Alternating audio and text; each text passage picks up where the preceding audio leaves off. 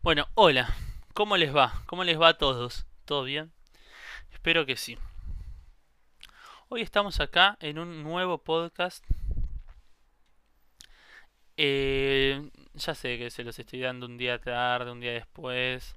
Em, pero el tema es que mañana, ahora en un par de horas, tengo un parcial y, bueno, se me complicó. Entonces les voy a hablar de un tema sobre el parcial, ¿no? De eh, el capital de Karl Marx. O sea, un tema hermoso, un tema buenísimo. Karl Marx, un tipo de la zamputa. De la zamputa, ¿no? El chabón este fue eh, filósofo, economista, sociólogo, historiador, eh, periodista, peronista iba a decir, intelectual y político, comunista, ¿no? Nació en 1818 y murió en 1883. El tipo este fue muy grosso. Ya todos lo deben saber, todos lo deben conocer. Y, eh, ¿viste que dice todo eso que fue? Bueno, todo eso fue. O sea, habló de todo eso. O sea, tremendamente crack. Eh, tú, tiene una postura filosófica, se lo puede leer desde una mirada económica. Bueno, él es economista en realidad. O sea, él, su formación es economista. Bueno, em, se lo puede leer desde una manera sociológica. Eh, es, hace una historicidad, hace periodismo. Bueno, todo, todo, todo, todo, todo. Eso lo hace. Bueno, hoy vamos a hablar de El Capital de Marx. Eh, texto eh, que va a centrarse en su análisis económico. Vamos a ver el prólogo y el capítulo 1. Eh, tengo un par de notas de clase acá, así que me parece que no me falta nada. Bueno, síganme en mis redes sociales, todo eso. ¿No? Bueno, Karl Marx se va a inspirar de la teoría de la teoría del valor trabajo de Adam Smith y eh, la cual desarrolla más en profundidad David Ricardo. Bueno, se, se inspira de ellos. ¿no? De igual manera, eh, Adam Smith va a dejar de lado esta teoría eh, para centrarse en la teoría de costos de producción y ahí va a ser una interpretación los marginalistas y los neoclásicos. Bueno, estos David Ricardo y Adam Smith son los clásicos. Siempre que diga los clásicos me voy a referir a ellos. ¿No? Bueno, Ay, tengo miedo igual de hacer este podcast porque siento como que es un re podcast, es un re contenido y y quiero tengo miedo de equivocarme. Yo estoy seguro igual, yo las cosas las sé, pero me entra un poquito de vértigo, ¿me entendés? Bueno, entonces, como dije, se va a inspirar de nada más en su postura económica. Después también se va a inspirar de Hegel, de Aristóteles, en sus otras posturas, ¿no? Bueno, de Engels, que va a escribir con él. Bueno. Él va a decir, va a arrancar diciendo, bueno, gracias a Adam Smith y David Ricardo, hicieron un avance muy grosso, pero yo los voy a hacer recontra mierda.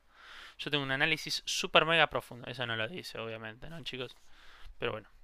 Eh, bueno, David Ricardo igual, David Ricardo y Adam Smith, los clásicos, veían un capitalismo totalmente distinto al de Marx ellos veían el auge de la segunda de la primera revolución industrial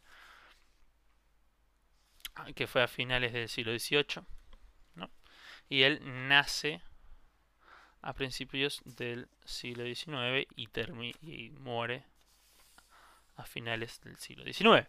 Bueno, sigamos. Entonces, él va a decir que em, muy bien por los clásicos, va a tomar de ellos la teoría del trabajo humano. Va a decir que el concepto valor, él va a analizar el concepto valor, ¿no? Él va a decir que el valor y la magnitud del valor de las mercancías lo determina el trabajo humano necesariamente, socialmente necesario, ¿no? Pero igualmente va a decir que no se preguntaron o, no, o asumieron como dado, ¿no? Eh, la forma de mercancía, la forma de mercancía, y tampoco, porque bueno, justamente no se detuvieron a analizar las características específicas del modo de producción histórico determinado capitalista, o sea, daban naturalizado que este fue siempre el sistema eh, de organización social. Porque en la sociedad ruda y primitiva de Adam Smith, él dice como que el sistema de organización fue este, pero naturalizan el intercambio, naturalizan que siempre hubo intercambio, tanto los clásicos, tanto los marginalistas, igual los marginalistas son posteriores a Marx, pero bueno, no importa. Eh, que claro, justamente este, este sistema capitalista se basa en el trabajo de productores privados independientes entre sí, autónomos, pero que eh, se necesita para la subsistencia. Uno vive no de ir y cultivar, sino más bien de, eh, de ir al supermercado y comprar. ¿no? Eso es intercambio. Entonces vamos con el capítulo 1, apartado 1 y 2, valor de uso y valor. Bueno, él parte de la pregunta ¿por qué razón dos mercancías se pueden intercambiar? ¿No? Pregunta que ni Smith ni Ricardo se plantearon. ¿No? Bueno, Marx, entonces, para dar una respuesta, establecerá una diferencia entre valor de uso y valor de cambio.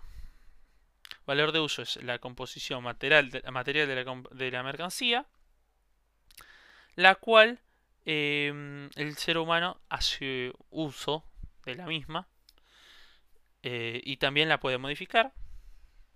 Y por otro, tiene un valor de cambio el cual es una sustancia social ¿no? que, le otorga este valor. ¿no?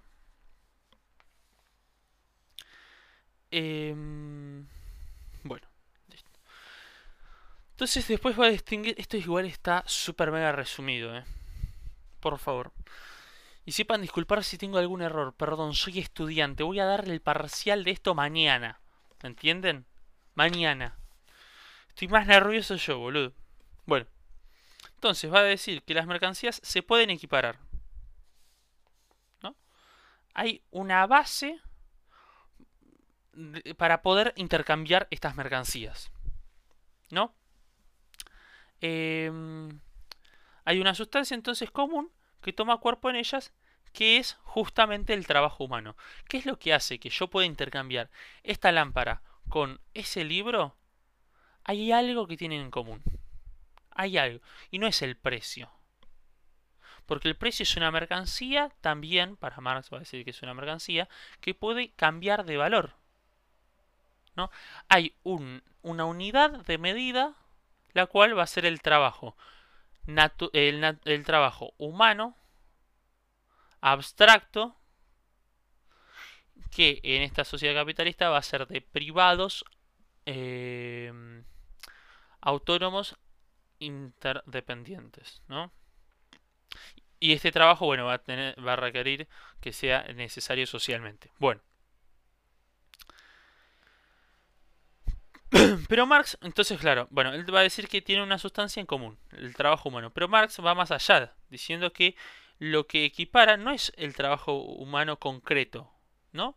No es eh, la cantidad de horas que yo le doy. Porque si yo le doy cierta cantidad de horas y un ingeniero le da cierta cantidad de horas a su trabajo, su trabajo va a valer más que el mío.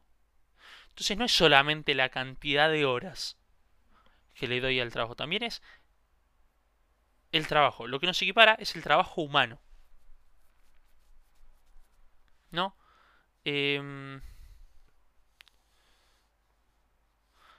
pero no el trabajo humano concreto. El trabajo humano concreto es el simple, la cantidad de horas, ¿me entendés?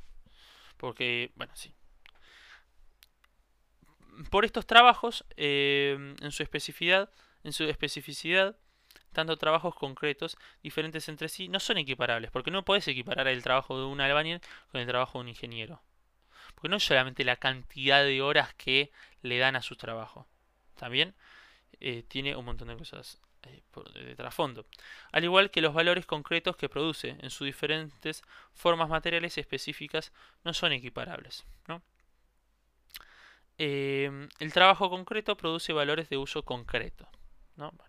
cambio, aquellos que sí hace equiparables a la mercancía es el trabajo humano, pero desprovisto de sus aspectos particulares concretos. Lo que decía, a ver, lo que la unidad común lo que logra equiparar dos mercancías es el trabajo humano, no concreto, el trabajo humano. ¿No? Desprovisto de sus aspectos particulares, no concreto, básicamente.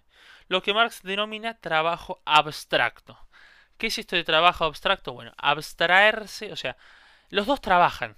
Eso, eso es el trabajo abstracto. El ingeniero y el albañil trabajan, ¿entendés? Eso es lo que es igual. Esto es, el trabajo humano considerado en tanto gasto de energía, músculo, inteligencia, etc. Haciendo abstracción de sus formas concretas, no el trabajo del ingeniero y el trabajo del albañil, el trabajo. No lo que los equipara es que trabajan, porque gastan energía, gastan inteligencia, gastan músculo. Bueno. después vamos a la siguiente arista. El trabajo, eh, el tiempo de trabajo socialmente necesario. ¿no? Marx agrega también que el trabajo que genera valor no es cualquier tipo de trabajo. Ese trabajo abstracto debe producir valores de uso sociales. ¿no? Es decir, bienes que en su materialidad resulten de alguna manera útiles. Bueno, lo que decía. Necesita que el valor, que el bien, digo, tenga valor de uso. De ese modo, el trabajo resulta específicamente trabajo socialmente necesario. ¿No? Bueno. Después, la medición del tiempo del trabajo socialmente necesario y magnitud del valor. Entonces, Marx va a afirmar que aquel trabajo socialmente necesario se puede medir a partir del tiempo insumido en la producción de cada mercancía. Y concluye que solo ese tiempo de trabajo socialmente necesario consumido en la producción de la mercancía y ninguna otra cosa establecerá su magnitud de valor. O sea, la cantidad de horas, pero no la cantidad de horas simples, lisas, sino la cantidad de horas multiplicadas por el profesional que las ejerce, ¿me entendés? Por la profesión que ejerció ese trabajo. Con los que las mercancías, y bueno, y eso eh, establecerá el, valor, el valor del trabajo. ¿no? Con lo cual, las mercancías se intercambiarán en determinada proporción, o lo que es lo mismo, tendrán un valor de cambio a partir de la magnitud del valor establecida eh, de, esta de esta manera, es decir, a partir del tiempo de trabajo socialmente necesario que llevó su producción. Este punto es esencial puesto que a partir de aquí Marx sostiene que el intercambio de mercancías en determinadas proporciones no se realiza de manera fortuita o casual, sino en base a una magnitud del valor. Hay algo que tienen en común, que bueno, justamente es el trabajo. Bueno, estos desarrollos eh, que Marx dice apuntan a demostrar que el valor es ¡ah! por entero objetivo. Resulta del trabajo. ¿no? El valor entero de las mercancías se genera durante el proceso de producción. ¿no? La fuerza de trabajo del trabajador es una mercancía más, va a decir Marx. ¿no? ¿Qué es mercancía? Bueno, ahora lo vamos a ver. Bueno, sigamos hice un parate tremendo. Lo repasé todo de vuelta. Ya está, boludo. Ya lo sé. Más me bañé. Hice deporte. No, no. Completo. Bueno. Entonces, estábamos por acá. ¿No? Lo que estábamos diciendo es que Marx apunta a que el valor es por entero objetivo resultado del objeto del trabajo humano. Eh, en consecuencia del valor entero de la mercancía se genera durante el proceso de producción. Bueno, a ver. ¿La mercancía se genera durante el proceso de producción? Sí. Pero se va a ver reflejada el precio al momento de la, eh, del cambio. ¿no? A ver, el capitalista compra los medios de producción, compra em, la mano de obra, va, la fuerza de trabajo que vende el obrero, porque el obrero lo único que tiene, lo único que le pertenece es, la, su fuerza de trabajo. Es la única mercancía que el obrero puede llegar a intercambiar. Eh, es la única mercancía que tiene él y es la única mercancía que genera valor. ¿Cuándo genera el valor? En el proceso de producción. ¿Cuándo se ve el valor? Porque no es que se ve en el proceso de producción. Cuando la mercancía ya está terminada y se muestra en el mercado. El mercado siempre es intercambio de equivalentes. Yo te doy A, vos me das B, que B es igual a A. ¿Entendés? Siempre es intercambio de equivalentes. Pero vos me estás diciendo que yo puse una plata y saco más plata de la inicial. Justamente. Porque vos pagaste todo, pero pasa algo. Pasa algo. Esto es plusvalor, ¿no? Esto, ya lo, el apunte me lo paso por el orto, me lo sé, así que ya te lo explico así. Pasa algo. ¿Qué es lo que pasa? Yo puse plata. Compré todo. Y tengo más plata. ¿Por qué? Porque la fuerza de trabajo que da el obrero... La, el salario no refleja lo que produce. ¿Entendés? Mira. Yo compro la fuerza de trabajo, compro el, salario, yo capitalista, compro el salario del obrero, que no es lo mismo, es diferente a el trabajo producido. El salario es otra cosa. El salario es lo que necesita el obrero para reproducirse y generar más obreritos, generar más proletariado. ¿No? Entonces, yo voy con mi plata, pongo toda, la pongo toda en el mercado, compro materia prima, máquinas y fuerza de trabajo. La materia prima y las máquinas no me va a hacer nada, Lo que me va a hacer, el factor principal, es la fuerza de trabajo. Porque yo le pago 100 y él me genera 1000. ¿No? Esto lo muestra. Marx lo muestra. Nada más. Em, por eso mismo, acá, bueno, pone un ejemplo que el trabajo socialmente necesario para la producción de dos camisas se reduce a la mitad cuando hay un, un incremento en la producción de camisas. Vos decís, ¿se, reduce?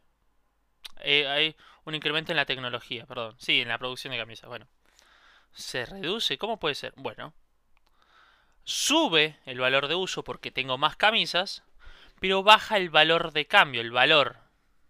El valor que representa. ¿Por qué? Porque baja el trabajo humano. Humano, no de la máquina. Humano. ¿Entendés? Tomo agua un poquito. Entonces.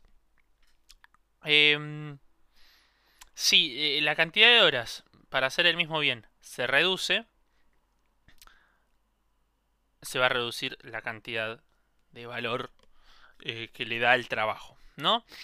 Eh, bueno, y justamente esta sociedad se organiza por productores privados independientes entre sí, ¿no? Solo en una sociedad de productores privados e independientes entre sí eh, se podría em, hacer esto, ¿no? Se puede adquirir mercancías de formas que antes no se podía lograr, ¿no? Porque esta división del trabajo, entonces, eh,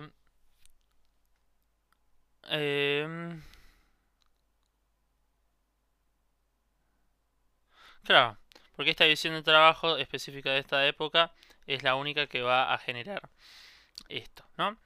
Entonces hay una sociedad que somos todos libres, cada uno elige lo que quiere hacer, cada uno elige lo que quiere hacer,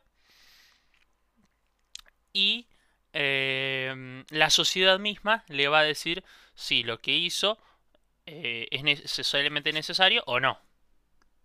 Básicamente porque lo va a llevar al mercado y si nadie se lo compra, no, no, no es mercancía. Porque la mercancía tiene que ser intercambiada.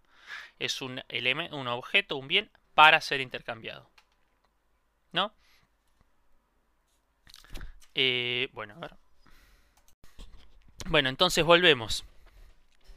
El objeto, o sea, en esta sociedad, el valor de cambio será la forma de manifestarse el valor. O sea, el valor de cambio es lo que se ve, lo más tangible del valor. ¿No? ¿Cuándo se ve? En el mercado. ¿Por qué se ve en el mercado? porque es el momento en el que intercambio vale en relación a un equivalente, ¿no? Se equipara por el trabajo humano, ¿no? Eso es lo, que dije al principio, que es lo que equipara toda mercancía. Entonces, el trabajo privado mm, convierte la mercancía, sí o sí, porque tiene que ser trabajo privado. Tiene que ser trabajo de un privado, de un autónomo, ¿no? Iba a decir que el dinero es una mercancía más, y esto es importantísimo, es una mercancía más el dinero. Una más. No tiene nada de, eh, de particular. Cambia, varía el precio, pero no importa que varíe el precio, porque lo que importa es la relación de mi bien A con mi bien B, con mi precio, con mi bien relativo y mi precio equivalente y mi valor equivalente. Y Marx lo que va a decir es que el dinero lo único que es es una mercancía, la cual es un equivalente general, ¿no? Cualquier bien se puede representar en ese equivalente. Es lo único. Es lo único. Después nos va a hablar un poco del fetichismo de la mercancía, que dice que en esta sociedad de productores privados independientes entre sí, solo se puede producir objetos útiles con vista al cambio, ¿no? Y es solo en este tipo de sociedad donde el cambio está completamente desarrollado, lo que hace que los productores eh, no entran inmediatamente en relación social entre sí. No es que el guachín va al mercado con el otro, o sea, no hay una relación social directa, sino que hay un objeto, una mercancía, de por medio em, que hace, que genera esa relación haciendo que, como que si el objeto tuviera eh, vida propia, ¿no? Sí, a ver si no lo hacen. Sí, bueno, esto. Este, esta aparente relación entre cosas, como si las mismas establecieran una relación social entre sí, es lo que eh, Marx conceptualiza como el fetichismo de la mercancía. Bueno. Las cosas se intercambian. las personas mucha relación social no tienen. Por eso, eh, igual esto es muy complejo. Yo lo explico así nomás, pero es muy complejo. Eh, porque bueno, justamente lo que se equipara es el trabajo abstracto humano. ¿No? no se equiparan los trabajos concretos en sus formas específicas porque en esa especificidad eh, son incomparables. Es incomparable una botella con un rollo de papel. Lo que es comparable es que los dos tienen detrás trabajo humano. ¿Cómo lo calculás? ¿Cómo lo medís? Bueno, mediante el trabajo humano, obviamente, ¿no? Pero ¿cómo lo ves? ¿Cómo, cómo veo el, el cuánto trabajo humano hay acá? Bueno, en el momento del intercambio. No lo podés ver. No podés ver cuántas horas. Porque a eso hay que multiplicarle el trabajo de todo lo que hicieron esta botella. El ingeniero, el diseñador gráfico, todo. Bueno, entonces, para resumir, el punto central eh, que le interesa destacar del desarrollo a Marx es la especificidad histórica del modo de producción capitalista. ¿No? Eh, o sea, corresponde destacar que Smith como Ricardo naturalizan este modo de producción.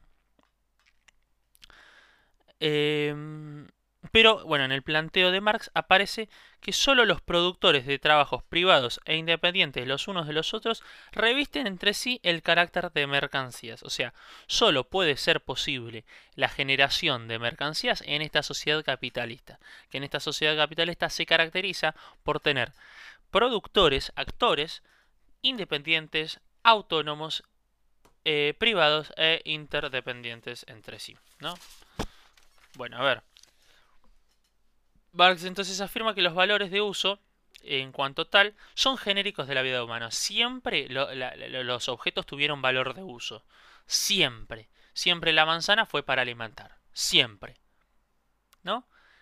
Lo que releva, lo, relevante, perdón, lo relevante de esta sociedad es que además de ser un producto eh, de trabajo social con determinadas propiedades materiales que permiten la satisfacción de determinadas necesidades, valor de uso, en esta sociedad existen como valores de cambio. O sea, existe el bien para poder ser intercambiado.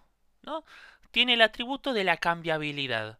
Uno produce de más o uno produce algo, porque capaz si algo ni lo consumís, producís de más para poder intercambiar y así subsistir. Entonces queda planteada así la primera pregunta relevante a nuestro fin.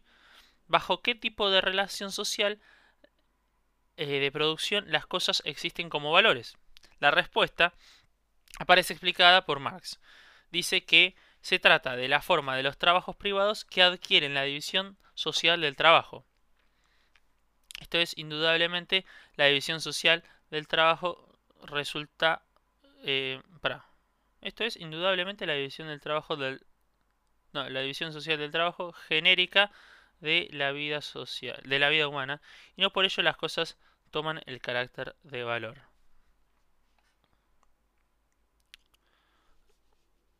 Claro, o sea, es todo genérico, es todo igual, ¿me entendés? Que, que, mm, la división del trabajo siempre hubo división del trabajo que lo haga, eh, que sea un trabajo abstracto, siempre hubo trabajo abstracto. Lo que cambia es el valor de cambio. Es este valor de cambio. ¿Por qué se, va, se da este valor de cambio? Porque las cosas, bueno, tienen precio. ¿Por qué tienen precio? Porque lo hacen privados, lo hacen autónomos y recíprocamente independientes. Hay una frase que el profe nos dijo que nos teníamos que tatuar. Eh, y es la siguiente, que dice, bueno, es un párrafo entero, ¿no? Pero dice, bueno, no, pero es muy cortita. Bueno, sí, así por ejemplo, la comunidad de la... Ah, o, para poner otro ejemplo más cercano... Bueno, a ver, bueno, bajo el tropel de, las eh, de los diversos valores de uso o mercancías, desfila ante nosotros un conjunto de trabajos útiles no menos variados, trabajos que difieren unos de otros en género, especie, familia, subespecie y variedad. Es la visión social del trabajo, condición de vida de la producción de mercancías. Es, es condición, no es lo único.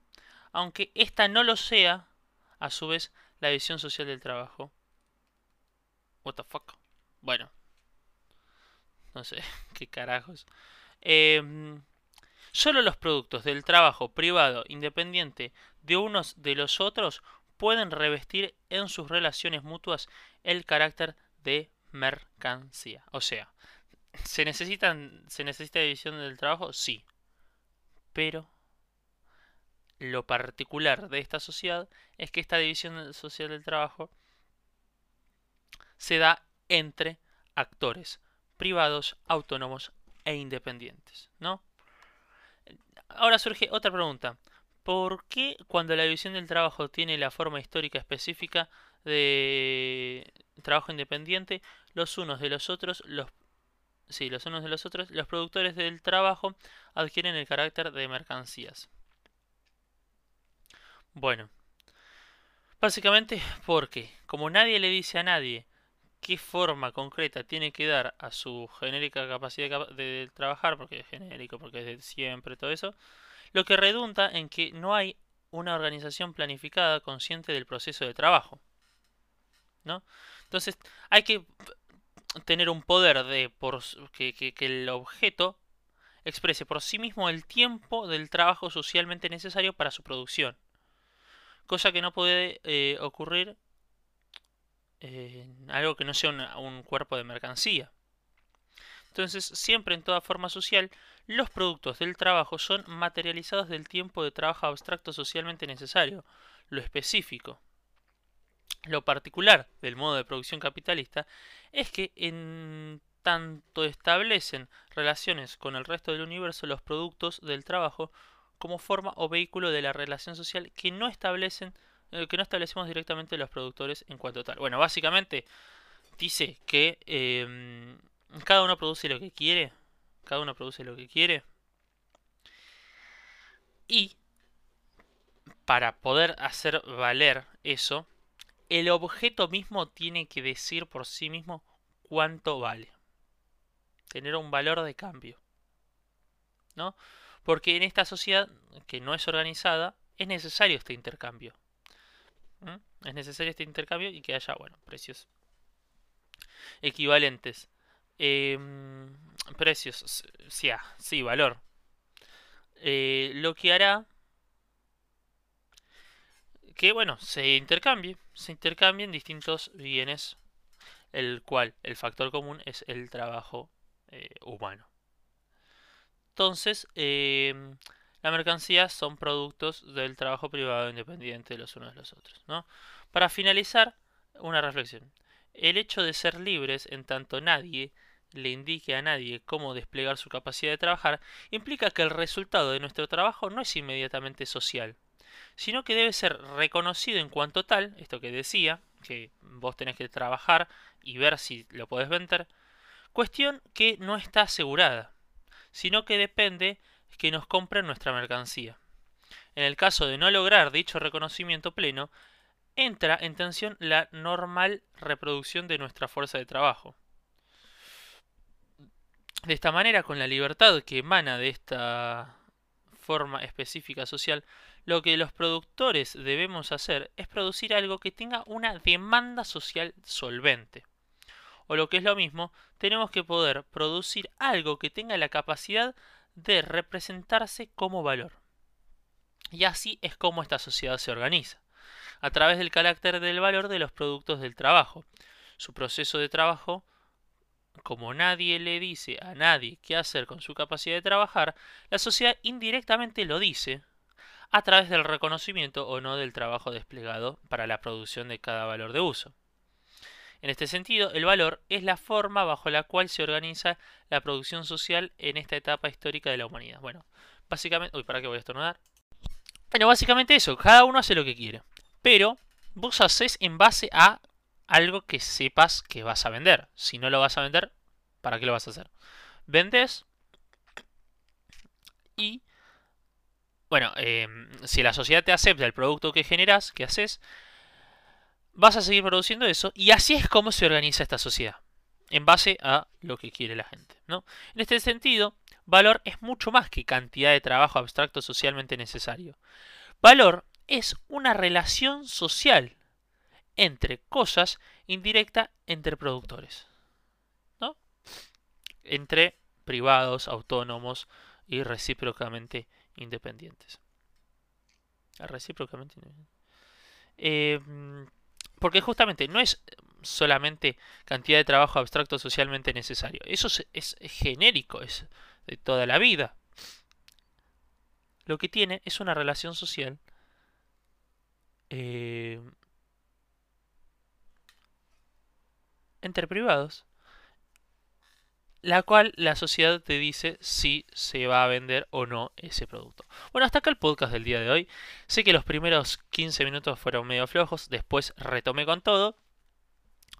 Y em, espero que se haya entendido, espero que haya quedado claro. Em, metí un poquito de otros capítulos también, del 4 y del 5. Pero bueno, eh, Espero les haya gustado. Estaba nervioso al principio, ya al final no, porque mm, yo sé que lo sabía, pero, viste, el cagazo igual está. Y, bueno, espero que les haya gustado, en serio.